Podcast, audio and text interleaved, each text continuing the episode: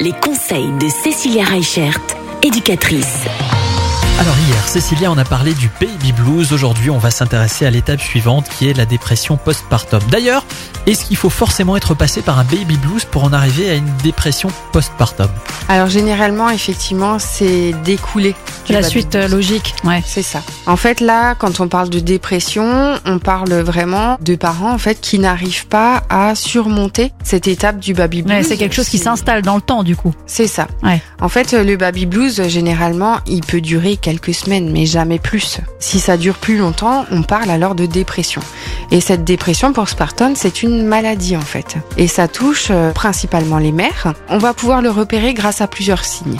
C'est-à-dire que c'est des mamans qui vont toujours se sentir fatiguées, manquer d'énergie, des difficultés à s'occuper de son bébé. L'enfant pleure, euh, l'enfant crie, et ben du coup on ne peut même plus supporter les cris ou les pleurs de son bébé. Une incapacité en fait à réaliser des tâches du quotidien. Même prendre sa douche pour une maman ou euh, faire à manger, ça devient très très compliqué. Perte de plaisir, ben, ce soit aussi bien autour du, du plaisir charnel que du plaisir du quotidien.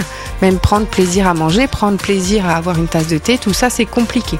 Et ce qui va être le plus euh, important dans cette dépression postpartum, c'est que c'est une maman qui va être triste sans raison apparente, qui va du coup ne plus arriver à faire des choses du quotidien sans fondre en larmes ou sans culpabiliser.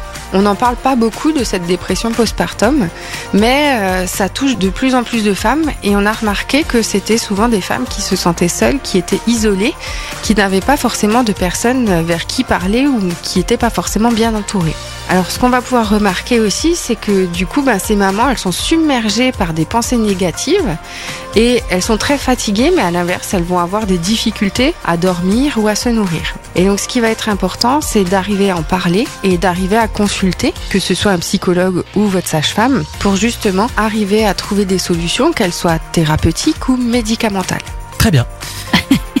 Merci Cécilia. Euh, demain, on va parler de la confiance. On peut parfois perdre confiance en nos propres compétences de parents. Et ça, évidemment, c'est c'est très embêtant. Mais ça existe, c'est possible, ça arrive. Comment est-ce qu'on règle ça? Réponse demain à la même heure. À demain. Retrouvez l'ensemble des conseils de DKL sur notre site internet et l'ensemble des plateformes de podcast.